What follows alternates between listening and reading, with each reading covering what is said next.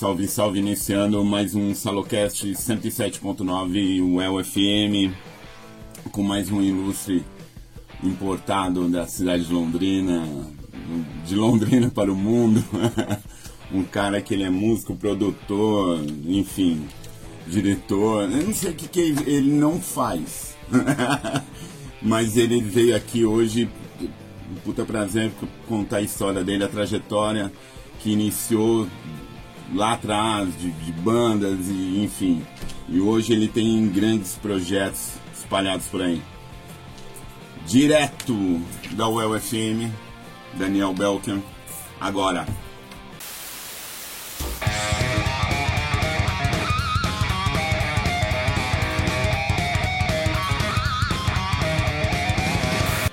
Tudo bem? Tudo bem. Prazerzaço. Prazer Obrigado por ter vindo. Obrigado por me receber. Imagina. E aí, como é voltar à sua cidade, voltar com toda essa bagagem que você adquiriu aí? Como que é hoje o Daniel, perto do Daniel lá atrás? Poxa, é um prazer muito grande encontrar amigos, né, família. É, eu nunca perdi o contato, né? Eu, eu sempre mantenho essas conexões aqui. E Londrina foi um lugar de muita importância, não só no, no meu crescimento normal, né, enquanto adolescente e jovem adulto na época que eu saí, mas também com relação à formação, que eu tive acesso a coisas muito legais aqui, né? Fui exposto a muita coisa que hoje eu carrego como parte da minha base, basicamente. Então, esse show ele tem muito assim, muitos elementos que de alguma maneira dialogam com o que eu levei daqui. assim. Que veio dessa, desse embrião aí. Exatamente. Ah, Então, é, é muito, muito gratificante poder é, ter feito esse show ontem, né? Lá no bairro Valentino, que é um bairro que sempre teve essa. Eu falei ontem no palco, assim, eu iniciei o show agradecendo o Chamé a Zanza, porque é, tudo que eu vi lá enquanto público, Sim, né? sim. E, e todas as apresentações que eu fiz lá, que eu comecei apresentando lá, sei lá, tinha uns, sei lá, 16 anos talvez. E eles sempre tiveram muito respeito, deram muita abertura, Tá. sempre apoiando, sempre abrindo a- as portas para Não. qualquer tipo de assim experimento, ideia. né? É. gente- Então isso foi importantíssimo, né? Porque era um lugar que a gente podia errar, podia tentar, tentar coisas e, e Um laboratório, né? é, exatamente. com todo o apoio, com todo o carinho. Eu lembro do Chamé assim, dando a chave da casa e falando, fiquem aí, façam o que vocês querem. A gente sempre com muito respeito, Sim, muito sim, cuidado, sim. Né, honrando com a, com a confiança que eles sempre depositaram na gente. Então, pra mim, essa, essa casinha é especial. Então, foi importante ter feito esse show lá. Ah, que É uma, uma bacana. espécie de uma reconexão com o passado. Su- seu início ali é o quê? Adolescência ali? É, eu, eu comecei... Você já tocava não? Eu, eu já tocava. Eu comecei é, desde muito pequeno, já tinha essa relação com a música e tudo. Eu comecei a estudar piano formalmente com oito anos, Tá. na escola Pedro Romanini, ali do lado do Viscardi, na. Na Bandeirantes? Na Bandeirantes. que ainda está lá e sendo conduzida pelo filho, né? Do Sim. Pedro Romanini. E, e aí eu comecei ali, só que eu comecei a tocar em bandas e tal com, com 12 anos, na garagem da casa dos meus pais, que também é no mesmo lugar ainda. E você lembra qual que é a primeira banda ou nem tinha? Era só diversão mesmo. Não, é, a, a primeira banda ela não tinha nem nome, só que o interessante que foi o meu vizinho na época, ele ele apareceu lá e falou assim, ó, esse você toca legal, mas essa banda sua é muito ruim. É uma porcaria. Legal, que É, incentivo. eu vou. Não, mas ele foi proativo. Ele falou assim: eu vou te levar para uns caras que são os caras e tal.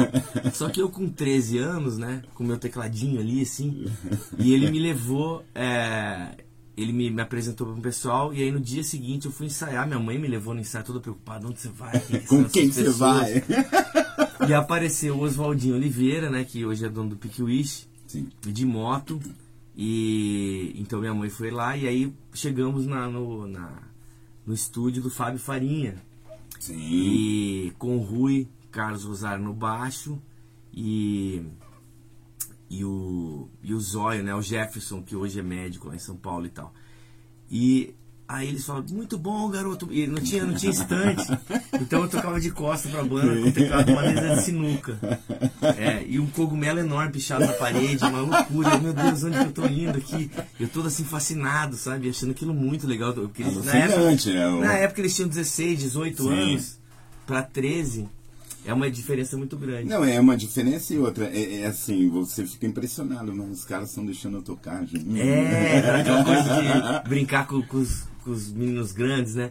E aí o show foi no dia seguinte, então assim, meio ensaio. Tipo, é, aprenda Vamos apresentar, vamos. é, falei, "Ah". então o meu, meu processo foi bem assim, no susto. E era na Rua Paranaguá. Eles é, tinham um evento todo domingo do. É, do, do é, chamava creme, é, creme de leite, acho que é o de- dele. É, acho que era isso, era tipo um barzinho. E eles fechavam a Rua Paranaguá, instalavam um half pipe. E os Ah, kits tá. ficavam ali, as bandas iam tocar. Ah, então meu legal. primeiro show foi ali, com o Fábio Farinha, com o Rui, o Oswaldinho e o Jefferson. E foi uma experiência assim, incrível. Eu nunca. Meu Deus, é isso! Vou Achei! fazer. Vamos embora! Entendi! Agradecer ao meu vizinho muito. E ali começou essa, essa coisa. Sua primeira dica.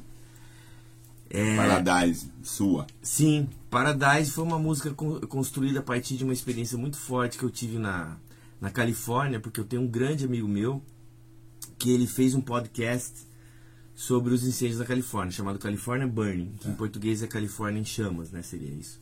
E ele conta a história de como os índios norte-americanos conseguiam controlar ah, os fogos usando rituais de manutenção de fogo, então incêndios controlados e tal e que no, no final do século XIX é, o governo americano achava que, que não entendia, achava que eles eram incendiários, então ele colocou a cabeça dos índios a prêmio. Você matava um Sim, incendiário e ganhava sim. 500 dólares de recompensa, Tá. que era uma fortuna na época. Então surgi, que isso criou um problema, hum, né, um, genocídio lá, uma situação terrível.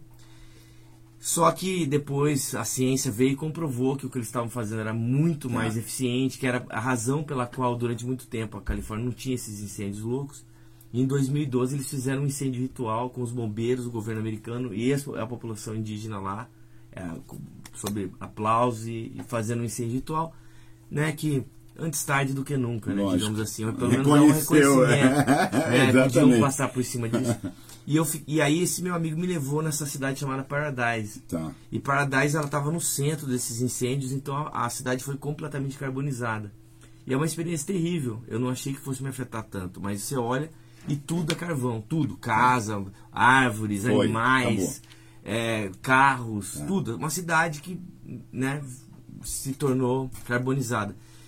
E aí eu fiquei imaginando a situação de uma pessoa que passou por aquilo, se muda para uma outra cidade e tem que recomeçar do zero. E com isso eu fiz um paralelo com o meu próprio processo de imigração. Sim. Porque você, de uma certa maneira, tem que se reinventar, não só como nas relações de trabalho e tudo, mas como ser humano, entender quando você ri, quando não é apropriado rir, quando que você, é, sabe, para no, no meio de uma rua, quando você entra Sim. na fila do tudo você tem que reaprender. Então é uma tela em branco, processo super doloroso, difícil, recompensador por muitos aspectos, mas muito complicado. Então eu faço esse paralelo e a música Paradise fala sobre isso, uma pessoa que perde tudo e está tendo que se reconfigurar num, num cenário completamente novo, onde ela ainda é uma estranha e a partir dali vai ser a nova vida dela. Ouça lá, Paradise. Dando sequência, Daniel, você estava falando da, da primeira experiência e tal de banda. Ah, Iguaranóis, é quando você está na faculdade ou vem antes? Ou depois? O Iguaranóis, ele vem quando eu estava no meio da faculdade. Tá. né, no começo dos anos 90. Ele, ele veio como uma. Foi uma, uma experiência que eu tive, que uma namorada minha na época, ela, ela largou uma fita cassete do Chico Buarque no meu carro. e eu coloquei essa, a fita meio assim, ah, deixa a fita aqui, eu vou botar, nem sabia o que tinha. E era o disco. Era, não sei se era. Acho que era o disco Construção, se não me engano. E aquilo me afetou de uma maneira que eu tive que encostar o carro e eu, eu comecei a chorar incontrolavelmente, assim, aquelas letras, aqueles troços. Sim. e Eu fiquei totalmente afetado por aquilo. Aí eu comecei a pensar e falar: eu, eu toco rock, eu gosto de rock, eu sempre ouvi rock, gosto, tudo, não sei o quê. Mas eu não posso ficar também, assim, Só totalmente aqui. alheio. E na época, tinha bandas que eu adorava, que era a Chaminé Batom, Sim. o Anibanda. E eles já tinham já uma pegada com música brasileira muito interessante, então aquilo para mim foi meio que um divisor de águas. E aí a gente fez um show com já o núcleo da banda Iguaranóis, que era de rock, e a gente tocou as primeiras músicas que era do repertório antigo, e o resto do repertório era só MPB, já numa linguagem da que virou o- a marca da banda. E no meio, entre essas duas, eu fiz um manifesto. E tava todo mundo muito nervoso, porque era uma festa do. a noite do rock. Aí eu falava, o rock é uma porcaria, o que vocês estão escutando. Fui bem assim. Sim. É, Categórico. É, foi bem assim, assertivo. Ah, a gente fica falando desse monte de coisa que a gente não entende, esses universos, entendeu? E tem essa riqueza, essa coisa maravilhosa aqui, tal, não sei o quê. Alguns vaiando, outros aplaudindo. Foi um choque. É. né? Uau. E a gente fantasiado de. Eu tava com roupa de rock sobre patins em cima de patins, o outro com coisa de é, mergulhador. Sim. Cada um uma viagem lá de fantasia. Então era uma coisa meio surreal, assim.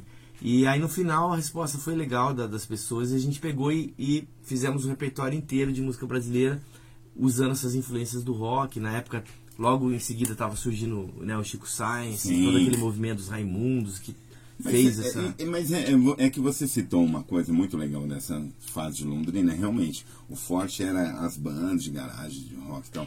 Mas aí o, é, bandas igual o Chaminé Batom tinham um puta espaço, Tinha. não é? Claro, eles tocavam na, na rádio, né? Que pra gente uma Exato, coisa, é, Deus, fora de- rádio comercial. Gravaram disco. Gravaram disco, Em lançaram. português. Com o reconhecimento e a benção do Ronaldo Basso na época. Era uma, ah, meu Deus e tal, que tá até hoje com a Simone Masi lá no Rio. Então, assim, é uma, é uma, era uma coisa assim, lotava o Moringão, né? Exato. Tinha uma coisa assim, muito, uau, os caras estão fazendo coisa. E a Anibanda, que era um- uma coisa mais lá do B, mas eu adorava os músicos incríveis, Marcelo Casagrande na bateria, o Bruca na guitarra. Então, era era esse, essa efervescência que tinha assim, né? E aí tinha, teve aquele evento que eu participei como back vocal do, do Sidney Giovenazzi na, no, no, no Berro do Bode 2, né? Que teve o- a Neuza Pinheiro, a Rigo Barnabé, Patife Band, o Sidney, Tamara Assunção na época com as Orquídeas do Brasil. Incrível, um show que eu tive o prazer de assistir do palco. Então, é, isso tudo foi muito assim é, definidor para mim. Foi, foram coisas muito importantes. E aí você termina a faculdade e já muda para o Rio? Quando eu terminei a faculdade, é, a gente, é, eu fui para Europa e aí lá eu fiz contato com um festival na Holanda e mostrei uma fita do projeto Delírios, que era um projeto que eu tinha desde 89, quando o professor Dilson Catarino, que era um professor no Maxi de gramática, ele lançou um livro de poesia surrealista chamado O Dono do Manto da Insônia.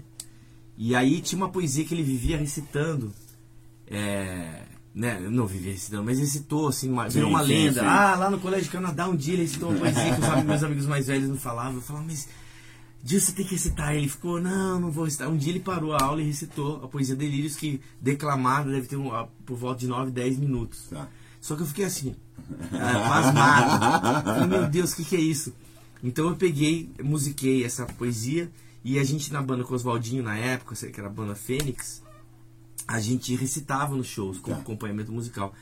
E aí quando ele foi lançar o livro, eu falei, pô, eu quero compor as músicas do seu livro, a gente vai fazer um evento. Então eu compus, acho que eram 20 e tantas músicas. E na, aí na época já era a banda do Ana com o Ângelo e o Luciano. E a gente fez uma, o lançamento do livro com as, as poesias musicadas, com o Dilson declamando, que foi muito legal. E depois a gente colocou, eu era muito amigo do Julian Joy, Joyner, né? E na época a gente esse núcleo isso virou um projeto. Esse projeto a gente apresentou inclusive no Valentino com o Julian dentro da daquele aquário. Tá. Aí já com a banda Iguaranóis, com os membros da banda Iguaranóis, com, os- com metais, a gente gravou uma fita cassete na época, um CD, e eu levei isso pra, pra Holanda. E aí mostrei lá pra um, pra um rapaz, que a gente inclusive é amigo até hoje, e ele falou, "Nossa, isso é demais, vamos trazer aqui no festival. Aí então a gente foi convidado para ir no festival, e no ano seguinte a gente foi, em 97, com a banda toda, com os metais, com produtores e tal, e Legal. fomos com a banda, com a ajuda do, do professor Dilson Catarina. Sim. E foi uma experiência muito legal. Só que quando a gente foi voltar, a gente falou, a gente tem que voltar com uma coisa agora super bacana, porque tem todo esse embalo né, da viagem para Europa e tal. A gente ficou, acabou ficando mais tempo, a gente foi para Itália, fizemos vários shows lá. Só que o Julian resolveu ficar na Itália. Então a gente chegou não tinha mais vocalista. Então, é, nessa época eu chamei o Ivo Pessoa para cantar. Então eu peguei um, um, repertório de músicas dele e montei esse show chamado é, show do é, como é que era? Do Três Bocas, né? Que era esse rio aqui do Três Bocas e tal. E aí esse show é, contou com participação de quase 70 artistas, o pessoal do Armazém Caramba. fazia direção de palco, a Patrícia Selonque, a Simone Viana. E aí é, tinha um quarteto de cordas, é, grupo de dança folclórica, é um coral adulto, coral infantil, enfim, um monte de gente, várias formações, cada música tinha uma formação instrumental, um show muito assim ambicioso para a época. Só que o Ivo não pôde fazer. Aí duas semanas antes ele foi viajar e a gente ficou naquela situação, então eu chamei a Simone Masi e ela fez esse show. E nessas canções do Três Bocas chamava. E nessa situação tinha uma produtora do Rio. E ela falou, vocês têm que levar isso pro Rio de Janeiro. Eu falei, como assim levar pro Rio de Janeiro? Olha a A gente só pode porque tem muita gente legal aqui que, que interage, é. é, se jogar nisso. Imagina se fosse fazer de uma maneira profissional, o custo seria completamente inviável e tal. Não, mas a gente inventa uma outra história, faz uma formação menor, não sei o quê. Então foi eu com meus amigos do Guaranóis, o Eduardo Brancalhon, o Walter do Vale e o Marcelo Pastor, mudamos para o Rio de Janeiro. Legal. Aí chegando lá na pedra de Guaratiba, numa pindaíba danada, tocando para comer, ajudando é, pescador, e o cara não tinha, ele vendia peixe, mas Lula não tinha valor comercial para ele. Tá. Então ele dava, o nosso pagamento era em Lula. então a gente só ficava comendo Lula com arroz, tomando cachaça, estudando música desesperada, aquela situação. E tocando em botequinho. E o pessoal foi desistindo. Foi, ah, não aguento, isso aqui tá demais. Foram voltando, voltando. E eu acabei é, fazendo uma conexão por causa do Damas Cerruti, que é, eu tinha uma relação aqui em Londrina muito legal. Ele tinha acabado de mudar para o Rio também e me e me colocou em contato com a, a diretora da escola de música da UFJ, a Sônia Maria Vieira, que gostou muito de mim e falou: oh, "Vou te ajudar, vou te arrumar um, uma alguém para você dividir um apartamento na zona sul do Rio". Tá. Então eu me mudei para a zona sul. E aí o pessoal do armazém chegou, começaram a dividir apartamento comigo, Marcelo Pastor, enfim, foi aí, aí começou a é, aí começou a segunda etapa. O MFM 107.9, hoje com mais um ilustre Daniel Belker, que veio falar da, dessa loucura que chama-se correr atrás de um sonho. Ele correu, cara. Segunda dica. A segunda é uma música chamada Spirit Out, né, em inglês, que em, é, em português seria Desembucha. Sim. E fala dessa necessidade que a gente tem às vezes de falar coisas, de ter uma voz, de se expressar, e a gente não consegue por milhões de razões, e aquilo fica corroendo preso. a gente por dentro, preso e machucando a gente de, de, várias maneiras. Então a música é um, é um é um ato de libertação, assim, tipo, desembucha, fala. Vai. É um estímulo. e ela conta com a letra incrível do meu parceiro lá de, da Filadélfia, chamado Joe Moffat, que é um cara sensacional. A gente está tendo uma parceria muito frutífera. Metade das músicas do show tem é, letras que ele fez comigo. Então, um trabalho bem legal. Então, Spirit Out. Escute lá, conheça. Aí você, centrado no Rio, que eu achei um barato. Porque, primeiro que você meteu a cara mesmo, né? Foi. foi. em segundo, daí você começa a produzir, começa a entrar nesse universo e vai produzir trilha. Pois é, eu, eu já. que trilha já é um. Já é. é. Então, eu sempre tive relação com teatro. Eu, eu, eu estudei como ator na, no, no, segundo grau, lá no Max. Tinha um pequeno grupo de teatro lá que fazia parte. Eu adorava assistir peças desde criança. Legal. E e aí eu, eu comecei a, a, a me envolver com o teatro mais profissionalmente, porque eu fiz uma trilha para o Armazém aqui em Londrina tá. ainda. Nesse mesmo ano que foi lançado o Projeto Delírios, eu fiz uma trilha para uma peça do Tennessee Williams deles, que chamava-se Outcry.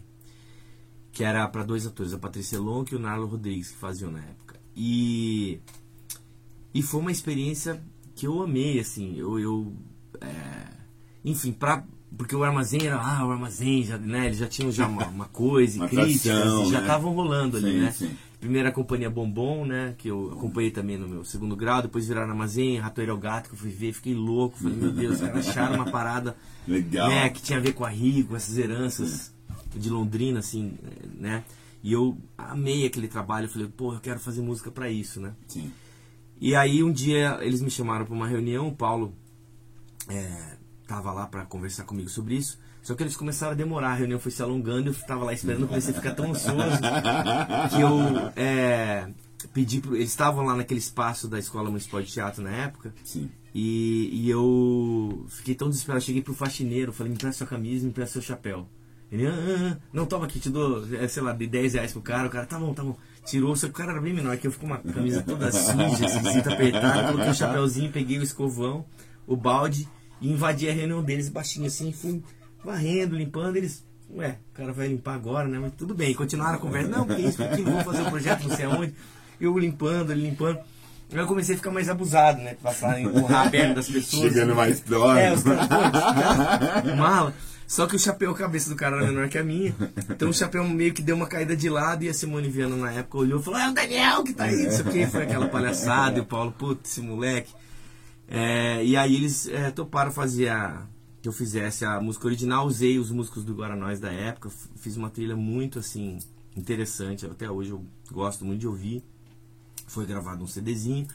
E foi e aí eu comecei a ficar com esse encanto com o teatro. Aí quando eu cheguei no Rio, o Adriano Garibe, né, que fez muita coisa aqui na época, inclusive um espetáculo que eu gostava muito, cartas de que eram cartas do, do que o Arthur, é, como é que chamava?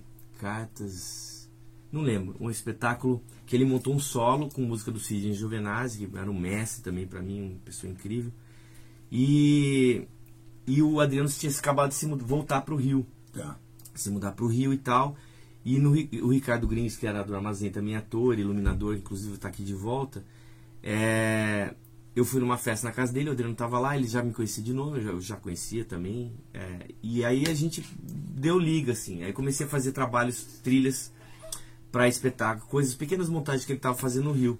E aí ele estava dando aula na Cal, que é uma escola de atores muito importante do Rio de Janeiro, muito legal. E é, ele falou assim, cara, vai fazer aula lá, é, vai trabalhar comigo lá, que eu te dou uma grana, pelo menos você consegue pagar uma parte do aluguel, sim, já vai sim. se virando. E eu achei, pô, né? Como não, né? Então ele chegou é, para os alunos e falou: ah, vamos fazer uma vaquinha, porque isso aqui tá fora do esquema, vocês dão dinheiro para ele, não sei o que, já combinou tudo, me agenciou ali. E aí falou: vem cá, vem cá que eu quero te fazer uma coisa. Aí foi subindo escada, escada, escada, escada, chega lá numa sala, estão os diretores da Cal lá, e o dono da Cal, que é músico, inclusive maestro, excelente, inclusive encontrei com ele no Rio agora essa semana que eu tive lá, um amigo querido, incrível, Gustavo Ariane. E ele falou assim: "É o seguinte, vocês vão contratar esse cara aqui, esse cara vai dar aula na Cal". Aí eles, ah, ah, o que, que você está falando? Não, porque se vocês não fizerem, vocês são uns idiotas. e eu, e eu, e você, né? eu, assim, o que, eu falo, né? Meu molecão ainda, com, sei lá, tava com 22, 23 anos. Eu fico, eu saio. É, tipo, né? Ele falou no meu. Enfim, é um jeito, é uma pessoa muito carinhosa, muito querida e é padrinho da minha filha, tenho um amor profundo por ele. E aí eles falaram, não, tá bom, vamos ver, vamos ver. Aí eu peguei e fiz duas montagens de alunos lá naquele semestre e eles foram ver as montagens e gostaram. Falaram, não, vamos, vamos te dar um, uma turma para experimentar. Então eu entrei e comecei a dar aulas nessa primeira turma e nada do que eu fazia dava certo. Era horrível. E eu desesperado, falando, meu Deus, será que eu não, não dou pra isso? Não vou conseguir dar aula Será nunca. que é isso? É. Só que daí na primeira reunião de professores, o David Herman, que é um professor que dá aula lá, e já dava aula lá há mais de 10 anos, ele falou, a pior turma de todos os tempos pra mim. Eu falei, nossa, graças a Deus, né? Então não eu sou não sou eu. tão maluco assim. E aí, mas eu consegui me entender com eles e chegar com um resultado no final. Eles no outro semestre me deram duas turmas, depois de três, depois quatro, depois cinco. Eu comecei a apresentar é, é, a Cal em, em, em, em é, cursos paralelos que eles estavam dando em, em Búzios, em, em Manaus Sim. e tudo. E comecei a fazer muita coisa. Fundei o coral da Cal, fundei o grupo vocal da Cal. E aí comecei a dirigir meus próprios espetáculos. Então, eu ia chegar nesse ponto. Aí você realmente começa a produzir você, né? É. Começa a montar toda uma estrutura, você deixa de produzir para os outros e começa. Exatamente. Porque na verdade foi uma coisa meio acidental, porque eu, um grande amigo meu, excelente ator, que inclusive era da companhia do Adriano lá no Rio, o Thales Coutinho, ele estava dirigindo um espetáculo e ele e eu eu estava fazendo a música, compondo a música para esse espetáculo. chamava No Próximo Sábado Chegaremos ao Fim do Jogo. Uma peça muito interessante, uma dramaturgia do professor Doni Hill, o Iremar Brito. E na época ele teve que ter uma viagem de trabalho. E ele falou assim: Daniel, você é professor, não sei o quê, dirige a peça enquanto eu tô fora. Eu falei, como assim, cara? Diretor, substituto, que porra é essa? Ele, não, vai lá, faz a parada, eu sei que você vai. Não, você tem umas ideias muito loucas, você faz isso aí, que nem você faz com seus alunos Sim. lá que eu já vi, que vai dar tudo certo. Eu falei, tá bom. Aí fui lá, fiz as minhas paradas, dirigi a peça do jeito que eu achava que tinha que ser dirigido. E aí quando ele voltou, eu falei, beleza, toca embora, eu vou voltar pra música. Aí passou umas duas semanas ele falou, cara, eu não entendo nada que você fez, não consigo mais dirigir o negócio, tá uma loucura isso aqui. Mas eu achei legal pra caramba, então vamos dirigir junto, vamos assinar junto. Eu falei, tá bom, vamos assinar junto. Aí então ele ia metade da semana eu ia na outra metade. E os atores quase enlouqueceram, porque ele fala, tudo que você faz, o ele Thales faz, faz e o que o Thales diz, você pega. Mas eles foram achando um jeito de. E foi encaixando. De encaixar no final, ficamos com um resultado muito legal. Assim, a gente ficou super feliz. Era numa boate, um clube, tinha uma pintora que era uma atriz também, da, da, da companhia do Adriano, que pintava. Durante... Enfim, ficou um resultado. Eu falei, pô, eu vou começar a dirigir meus negócios. Aí eu animei, entendeu? Falei, e aí comecei a produzir espetáculos um atrás do outro, sempre envolvendo música, com tecnologia, Sim. com performance, com arte contemporânea. Fazia muitas coisas assim. Então, aí que foi meu, meu impulso na, na direção. Legal. Terceira dica. Terceira dica é uma parceria minha com um querido amigo lá do Rio, que minha primeira trilha oficial, assim, no Rio, que foi com o Adriano na companhia que a gente tinha, que chamava O Que o Guru Viu, companhia de teatro. e aí, em 99, o Adriano escreveu uma peça chamada 631, que falava sobre a transição para o milênio, que tem aquela insegurança, o bug do milênio, que tá, tá, mundo tá, vai acabar, tá, aquela loucura. Ah. Então ele escreveu uma peça sobre isso, e eu fiz essa, essa composição, e aí lá eu achei um guitarrista, que ficamos amigos, e, e agora no Rio ele fez o show comigo lá também, e ele virou meu parceiro de composição, então essa música chama It's Not About Words e fala sobre essa, essa, esse sentimento que às vezes a gente tem de conseguir dividir coisas, experiências com as pessoas que talvez sejam muito maiores do que você consegue é, condensar em palavras. Entendi. Então isso é It's Not About Words, que seria não é sobre palavras. Daniel Belka. Ouça. Aí você produz, porque você produziu mais de 100 espetáculos, cara loucura. Tem cara que não produz 10 músicas. Espetáculo. E aí já tinha esse lance, tipo, pô, vou pra gringa. Ou você tava mais confortável ali no Rio? Não, eu, eu adorava o Rio, tinha uma comunidade, é, assim, incrível do, da, da, cena teatral, de música lá, e eu dava aulas, é, era muito legal. E eu fiz mais de 100 assim, trilhas originais para vários compositores, e dirigi acho que oito ou dez espetáculos. Só que eu me casei, me divorciei e, e, e, minha filha, né, que eu tive desse casamento, Sim. ela ela estava com 4, 5 anos quando a mãe decidiu se mudar para Nova York. Tá. E nesse ponto eu já, eu tinha eu já concluído o meu mestrado na Unirio, em teatro. É, e eu tava assim, já com a pesquisa muito amadurecida, já com a tecnologia, com a. Eu já tinha meio que destilado uma, uma, linguagem é dentro tá. do teatro agora, tá. além da música e tal, com toda tinha uma, uma... tanto que esse espetáculo agora ele está sendo objeto de, um, de uma tese de doutorado que vai ser lançada agora em julho Legal. sobre a tecnologia na cena. Então eu estava fazendo espetáculo, minha filha estava se mudando e aí a produtora desse espetáculo, ela tinha dupla cidadania, ela falou: "Vamos para Berlim, vamos levar esse espetáculo para Berlim, vamos fazer um monte de coisa lá, não sei o que, tá, tá. Então a gente marcou uma viagem para outubro. Só que no, nesse ínterim é, a gente fez um, um processo de, de, terapia familiar e a terapeuta aconselhou que eu fosse para Nova York pelo menos para ajudar na adaptação. Sim, Minha filha estava com 4 anos, Novinha. ia ser uma, uma confusão muito grande na cabeça dela, então eu achava importante eu estar tá lá meio que para ajudar a né, dar, um, dar um chão para ela ali. Aí eu me programei, então eu iria para Nova York, voltaria para o Rio e depois iria para a Alemanha, já com uma oficina, uma instalação e um espetáculo de dança com tecnologia que eu tinha é, já montado à distância com uma bailarina americana que morava lá, incrível, Sarah Greter.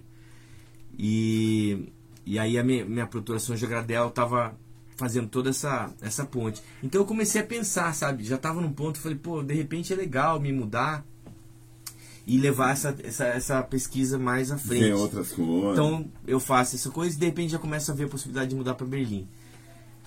Só que quando eu tava para ir para Nova York, eu falei, o que eu vou ficar fazendo lá? Eu não sou um cara que gosta de turismo, entendeu? Eu, não, eu falo, putz, eu vou. Eu preciso me envolver com alguma coisa, porque minha filha vai estar na escola e tal. Então, eu tava no Rio, eu tive a oportunidade de ser aluno do Rodolfo Caeser, né, o Duda, que é um, um cara, um músico, compositor inacreditável, professor da FRJ. E na época eu fazia parte do grupo de estudos dele, ele me convidou para ser aluno dele na UFRJ para estudar Max, porque eu tinha muita coisa de tecnologia. Ele falou, cara, você precisa ter uma linguagem de programação Max, foi criado para artistas. Eu, não, mas eu já tô com 30 e tantos, isso é coisa de garoto de 17. Ele falou, cara, eu comecei com quase 50, então não vem com esse papo. Eu falei, ah, meu Deus do céu, vamos lá nós de novo. Fiz o curso com ele no Max, foi incrível. Inclusive dei uma oficina sobre isso na, na UFMG, alguns anos depois. É. Peguei minha lista de alunos, tinha lá Janete Rauli e Rodolfo Caesa. Falei, esse cara é de sacanagem, né? tá bom, aí vamos ver. Chegando. Aí eles chegaram lá. E o Duda chegou com uma maçã falou, professor, eu vim aqui esse solo. Eu falei, ah, vai embora daqui, cara, o que, que é isso? E eles fizeram o curso e apresentaram com os alunos, foi muito legal. De, de arte e tecnologia. A Janete fez um texto super bacana e o, e o Duda criou lá, ajudou na parte de projeção e som e tal. Fez um. Enfim, foi muito legal. Mas enfim, eu tinha aprendido a lidar com o Max, então eu falei, vou, eu vou ver o que, que tem de Max em Nova York, obviamente vai ter muita coisa. Então o primeiro resultado na, na busca do Google foi Harvestworks, que é um lugar de, de tecnologia, arte e tal. Aí eu escrevi para os caras, falei, ah, tô chegando aí, tem como eu, né, sei lá, ver alguma oficina, participar de uma... Ah, chega aí, chega aí, chega aí. E aí quando eu cheguei lá, cara, eu fiquei em estado de choque. Eu falei, meu Deus, isso existe. Porque assim, era um espaço de total experimentalismo, eles não tinham nenhum tipo de julgamento, eles não tinham oh, exigências de resultado, não tinham nada. Uma coisa muito simples, que uma, uma ONG, né? Sim. Então, eles não, não, não têm grana pra caramba, só que assim, através de editais, eles conseguiam dinheiro, compravam equipamento, compravam isso, compravam aquilo, uma salinha cedida. E não tinha aquela coisa tradicionalista, né? Tipo, ah, as metodologias. Nada. Tipo assim, você chega aí, o que você está afim de fazer? Vamos te apoiar, vamos te ajudar. E eles têm uma comunidade muito grande no mundo inteiro, já existem desde a década de 70. E eu fiz muitos amigos e comecei a experimentar coisas. Eu lembro até do, do momento com o, o diretor na época de educação, que era um alemão, Hans Stammen, que eu tava olhando a sala assim, olhando para um lado, olhando para o outro. Eu falei, o que você está fazendo aí? Eu falei, será que eu vou levar um expor? Eu tô fazendo alguma coisa? Não, não, eu só estou olhando. Não, não, mas o que, que você está fazendo? Não, é porque eu estou imaginando uma instalação que podia fazer meio que um posto dos desejos, aí colocar um projetor em cima, com uma coisa interativa, com não sei o que, com som, blá blá blá. Ele parou assim, pensou falou: Você consegue é, fazer seus experimentos e liberar a sala até 3 horas da tarde amanhã? Eu falei: Hã? Ah, é, claro. Aí ele falou, ó, tem que buscar minha filha na escola, toma aqui Não me pediu um documento, me conheceu menos de uma semana. tipo... Falou, ó, os projetores estão naquele armário, ah, os cabos estão ali, aquilo tá lá, não sei o que, lá, bom experimento, seja feliz. Aí então, fui as costas, então fui fechar a porta e fui embora. Falei, meu Deus, que loucura. Aí fui lá, experimentei tudo, botei tudo de volta, guardei, né, no dia seguinte, mas aquilo me abalou, fiquei assim, meu... É, é tão simples, né? Assim, quando, óbvio, né? Sim. Com todos os descontos de que isso é uma coisa, uma situação muito privilegiada no, sim, num país, sim, né? Com uma, uma cidade, Nova York, que já passou por um período extremamente violento, um monte de problema, e que naquele momento, é. e até hoje é uma cidade segura, que você pode ter esse tipo de coisa. Não, e que entende o que é cultura, que é a valorização, que isso aí é. Isso. E aí tem esse, esse, esse, essa, né, essa, essa abordagem. Então, em vez de eu voltar para o Rio, eu fiquei em Nova York até ir para Berlim. Cheguei em Berlim, fiz minhas coisas lá, mas comecei a sentir falta da minha filha, comecei a Sim. pensar, e falei, pô, tem isso lá. Então eu falei, vou, vou fazer, vou aplicar para o visto, entendeu? Se eles me derem o visto, eu mudo, porque eu não quero também ficar em situação precária, entendeu? E, Sim. Né, e não poder fazer minha, minhas coisas, é. é. Então eu apliquei para o visto, e eles me deram o visto, eu falei, pô, então vou ficar por aqui mesmo. E aí é, fiquei por lá. Então, cara, porque você começou a fazer um monte de coisa, você ganhou um monte de prêmio, né, meu? Hum. Que legal isso, reconhecido pra caramba e tal. E um monte de gente reconheceu o seu trabalho, né? É. E isso é muito legal, né, cara? Sim. Eu acho que é, é, é mais valoroso ainda, porque imagina, de repente as pessoas estarem vendo o que você está produzindo e falam, nossa, que legal isso. Uhum. E esse, e, e, só que esse é em cima daquele projeto para música para surdos. Isso aí que foi um gatilho, porque você já estava fazendo outras coisas. Já estava né? fazendo, eu tava, eu tava é, eu acabei me tornando. É, é, o título era diretor de projetos especiais Legal. dentro do Harvest Works. Então, todo ano eles tinham vários internos, chegavam de faculdades e coisa e tal, e eu orientava eles, eu criava um projeto, eu fiz curadoria para várias bancas de aprovação de, de prêmios, de Tá. coisas também. Então eu tava ali rodando minha coisa. Só que um dia esse diretor que eu mencionei, esse alemão, o Hans também, ele falou, Daniel, vem aqui, vem aqui. Tá eu tava passando assim na porta. senta aqui, senta aqui. Tem esse cara aqui, esse cara chama Paddy Hanlon, o cara é irlandês. E ele, tá, ele tem contato com um cara do que é um neurocientista chamado David Putrino, que é um australiano, que conhece o Mick Eblin, que é um cara da Not Impossible Labs, que é uma empresa da Califórnia, que faz coisas muito incríveis com pessoas com dificuldade de todos os tipos, de doenças, de Tá. é, zonas de guerra, não sei o que. Eles estão querendo criar um negócio para surdos sentirem a música através de vibração na pele. Aí o parênteses. A minha dissertação do mestrado em teatro era sobre a escuta. Tá. Que eu sempre tive essa coisa da escuta e tal, não sei o quê. O- eu tava vibrando já objetos no Rio de Janeiro, fazendo experimentos e tal, até o Manes, José Augusto Manes, professor da Unicamp, parceiro da Janete de várias composições e projetos e tal. É, a gente estava querendo montar um negócio com, com vibrações e tal, então. Então eu falei, bom, vibração, surdo, música, né? Acho muito legal. Vamos lá. Vamos lá, vou fazer esse projeto uma semana e tal. E aí depois de uma semana cheguei lá, bolei um negócio, ele me ajudou e tal. E aí botamos e tal, pô, que maneiro isso, cara, era uma porcaria, o negócio não funcionava, era esquisito. Tecnicamente funcionava, mas Sim. não fazia sentido, entendeu? Sim. E aí as pessoas na época falavam, não, mas é assim mesmo, isso vai ser o novo Braille, o novo código Morse, as pessoas vão ter um tempo, elas vão aprender esse vocabulário. Eu falava, mas peraí, se eu vou no show de música, eu tenho que fazer um curso de uma faculdade de três anos para entender o que. Não, tá tudo errado. o sentimento é que- É, eu acho esse projeto maravilhoso. Se fizer um novo código Morse para surdo sentir a, né, por vibração Sim. uma linguagem, mas é uma outra proposta. Eu não quero fazer isso. É uma- é- é- você tem que emocionar, impactar as pessoas. Isso aqui não faz nenhum sentido. Enfim, fiquei mais um tempo em Nova York. é, fui para Quadrenal de Praga, dar aulas lá. Depois fui é, chamado para dirigir um espetáculo em Munique. Fiquei três meses como residente em Munique. Me- voltei para o Brasil, me casei com a minha atual esposa, Dai. A gente tem dois filhos hoje. E casamos em Maringá, um casamento super louco, é todo um capítulo à parte. Mas enfim, aí mudamos para lá. E assim que eu cheguei lá, eu falei, acho que agora eu já sei como fazer. Tá. Então eu peguei e fiz as paradas, chamei o neurocientista, chamei o Pé, e eles experimentaram. Falaram, cara, agora rolou. Tipo, precisa de todas Foram percurso. 14, 14 meses de Disso. experimentação, vários protótipos, várias tentativas e tal. E eu tive um sonho assim com o Jimi Hendrix, num coisa de quatro canais. Porque eu tava muito complicado, eu fazia troços de matriz de 64 motores, uns troços super.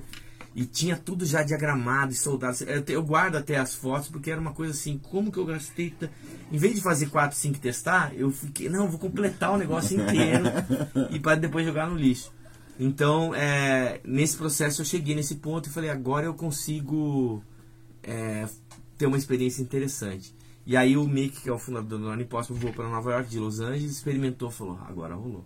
Então ele chamou um pessoal de uma empresa de headphones e, e os caras já queriam investir, já ficaram loucos. Não, isso aqui ele falou, não, então vamos fazer o seguinte, eu estou comprando aqui a sua passagem para Los Angeles, você vai hoje para Los Angeles e aí vai morar lá e a gente começa. Eu falei, não, Pepe, como, como assim? Eu falei, Agora? calma, o que, que é isso? né? Minha filha tava morando lá, eu tava com minha esposa. Eu falei, não, é.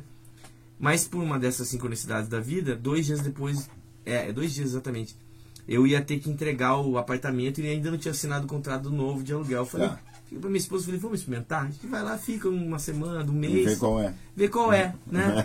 Acabamos ficando é, um ano e sete meses lá. Sim. E aí co- começamos a ganhar prêmios e ser indicado um monte de coisa. Eles me deram um laboratório lá. E aí eu também trabalhava muito de casa e, e tinha uma flexibilidade, ia para o trabalho de bicicleta.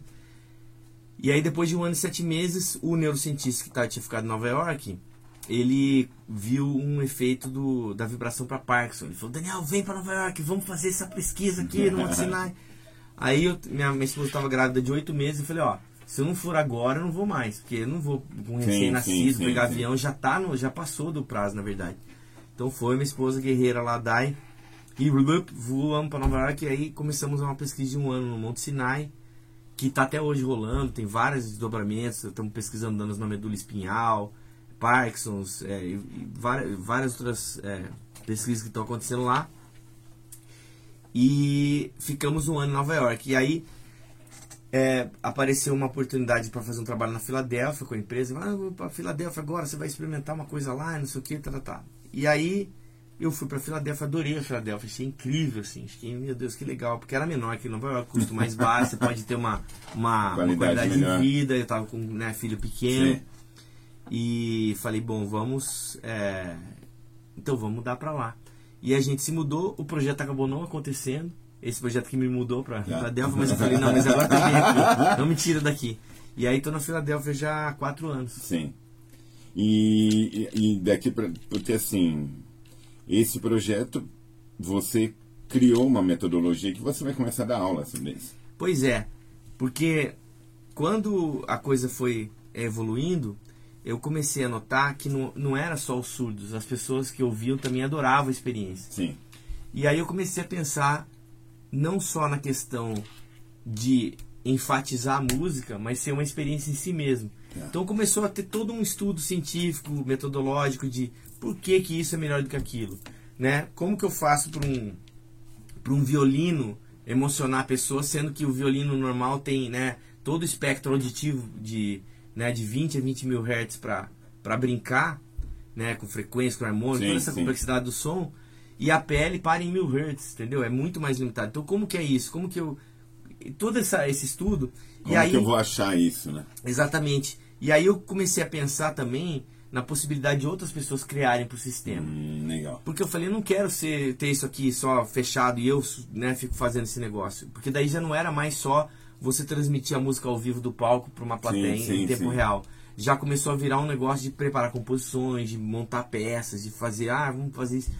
E aí eu montei uma oficina para 12 artistas, me incluí na oficina como artista para apresentar, criei esculturas com água, tinha uma bailarina e eu fazendo falando coisas e tocando e uma e uma intérprete de de linguagem de sinais incrível, a Amber D, que ela faz inclusive música instrumental para é. surdos incrível, no meio do palco, fazendo aqui uma coreografia para surdos. Então, muito interessante esse conceito. Enfim, esses 12 artistas tinha gente com companhia de ópera, um robô tocando violoncelo, gente com um trabalho de vídeo, um surdo que fez um trabalho incrível de, de vídeo arte. Enfim, a gente tava e o projeto rolou assim, transmitindo o conhecimento para outras pessoas. E aí bateu a pandemia. Tá. Dois dias depois que eu fiz essa apresentação, que foi uma sorte incrível, porque o, o, a apresentação estava marcada para duas semanas depois. Hum. E eles anteciparam que na época foi motivo de estresse, a gente vai ter menos tempo para. Ah, mas vamos nessa. E foi o que salvou, porque se tivesse sido é, sim, na, sim, na data que tivesse previsto, é, é. ele não, não aconteceria, porque o museu fechou. Foi sim. no museu da, da, das ima imagens moventes, né? Moving Images, lá em, em Nova York. E aí quando bateu a pandemia eu falei, bom, vou, vou, vou ter oportunidade agora de repensar a minha vida e tudo e tal, não sei o quê. Vou ter tempo. É. e aí eu comecei a, a aprimorar esse todo esse estudo, organizar, montar um software novo, mais simples, baseado nesse aprendizado. E em 2022, 22, 21, é, de 21 para 20, começo do, do, de 2022, eu tive a ideia de não ser mais uma coisa só de projeto, mas criar todo um hub de pessoas que criam tá. e pessoas que recebem a experiência e, e, e levar isso como um serviço para as empresas. Legal. E aí, aí chamei a Flávia Naslauski, que é uma brasileira que mora há mais de muitos anos lá em, em nos Estados Unidos, para me ajudar na parte de estratégia, de relacionamentos e tal. E a gente simplesmente decolou. A gente teve muita atividade ano passado, fomos para Inglaterra, fomos para o Japão, esse ano eu fui para a Austrália, vamos para o Japão de novo, e o negócio, é, tivemos vários eventos no Lincoln Center, que é um evento, é um lugar grande lá em Nova York, para fazer esses eventos. Próxima dica. A próxima, ela é uma mais uma parceria comigo com o Rodrigo Vale, lá do Rio, chama Take It to Io. Io é a lua de Júpiter, né? Que é uma brincadeira com essa metáfora de você viver uma, um cotidiano difícil, complicado, como é a vida, né? Dessas coisas práticas, dia de pagar dia, conta, dia. De, de ler jornal, de se incomodar Sim. com um monte de coisa. E aí você ter esse lugar do, de estar apaixonado, de ter um relacionamento como uma como uma fuga para uma outra dimensão de vida, com outra perspectiva, onde as coisas parecem ser mais legais e mais divertidas e mais interessantes. Então essa é Take It to Wild. Ouça lá. Dando a, dando sequência nessa na sua trajetória de agora que você depois pandemia, né? Você continuou com 200 projetos. Né? Como que é agora é, você encaixar isso de aprimorar esse projeto, de dar sequência, começar a dar aula e lidar com tudo isso? Sim, a, eu, eu Muito, te... Multifacetas, né, cara? É. Você não para.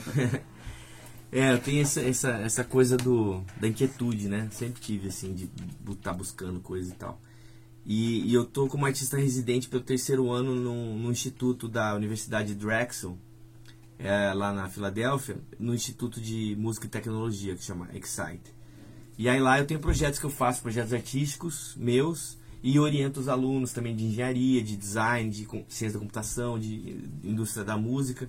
E aí é, eu também faço os, os, meus projetos e faço é, o, o, Music Not Impossible com os alunos lá. E é, é, por isso que vai ter esse projeto agora de aula, que a gente vai começar no, no próximo semestre. E durante a pandemia eu também é, montei um outro conceito é, de uma possível empresa no futuro, onde eu uso objetos para produzir sons através de controles pelo telefone e É, tal. legal. Então já temos um protótipo é, funcionando. É bem interessante. Então uma outra coisa que abriu aí. Só que esse ano eu vou fazer 50 anos. Então eu falei, poxa, o que, que tem... Jovem. É, é. Meio século, né? Pô, é, é jovem de alma, tô sempre ali de mãos com meu menininho, mas né, com uma certa experiência. Então eu falei, poxa, eu queria fazer uma coisa assim que fosse bem simbólica, sabe? E eu tenho um amigo meu, João Marcelo Palutino do Rio, que ele meio que me desafiou. Ele falou: Ah, você fica cercado desse monte de tecnologia, de coisa. Queria ver você fazer uma coisa básica. Eu falei: Tá bom.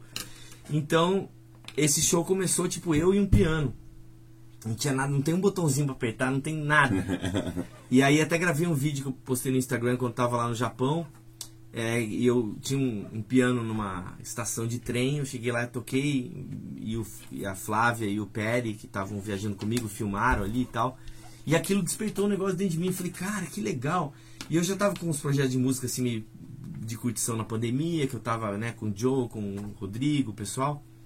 E eu falei, cara, eu vou levar esse negócio agora adiante, vou ser o, o frontman, que é eu nunca fui, né? Eu sempre fiquei mais Sim. assim, tocando teclado. Tinha alguns... E como é ser um frontman?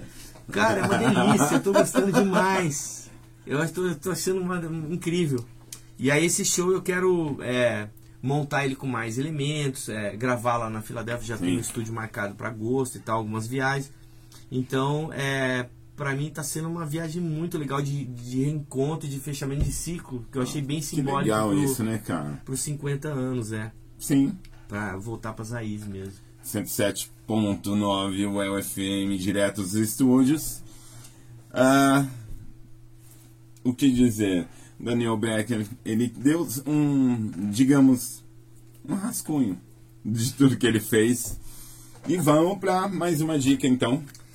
Essa música chama Efêmera, é mais uma parceria minha com o Joe Moffat.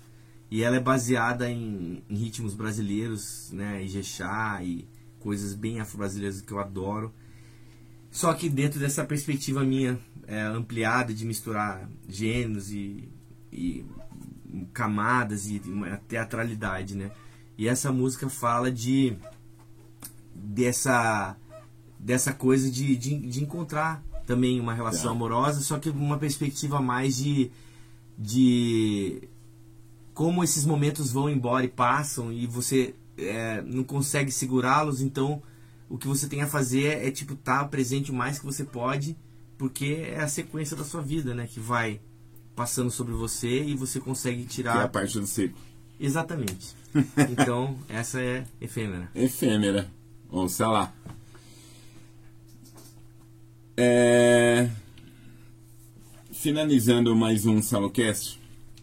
Hoje com a excelência do Daniel Belker. Que assim, cara.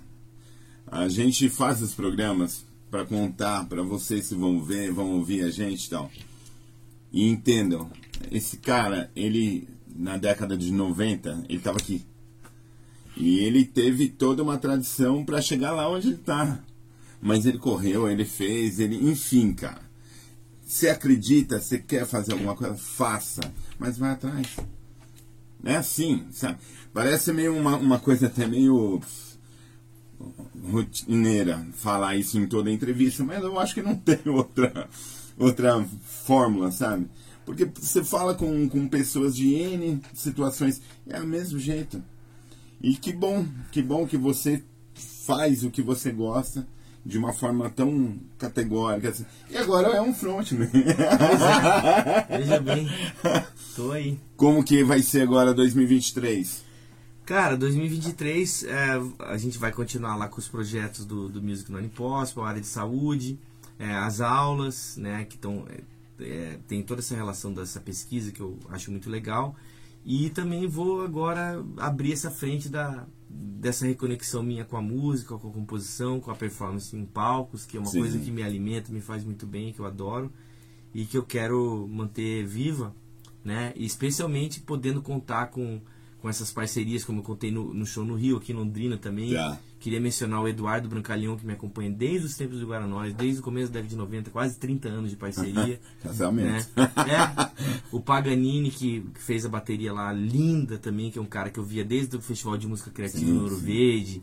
Aquelas coisas incríveis que ele misturar percussão com bateria, né? uma coisa genial.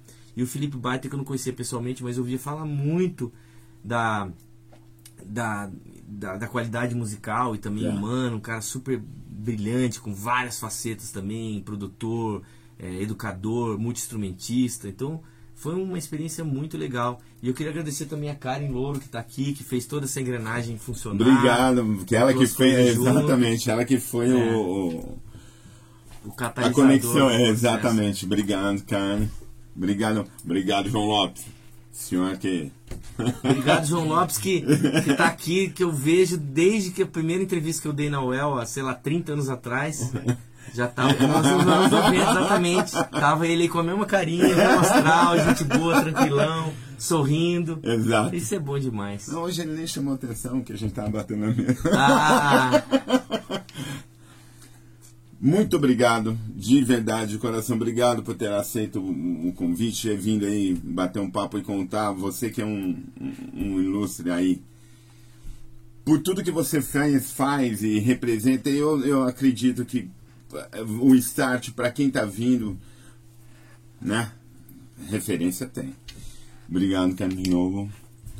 E boa sorte. Obrigado, querido. Um prazer. Que a gente possa se ver aí mais pra frente. Com certeza.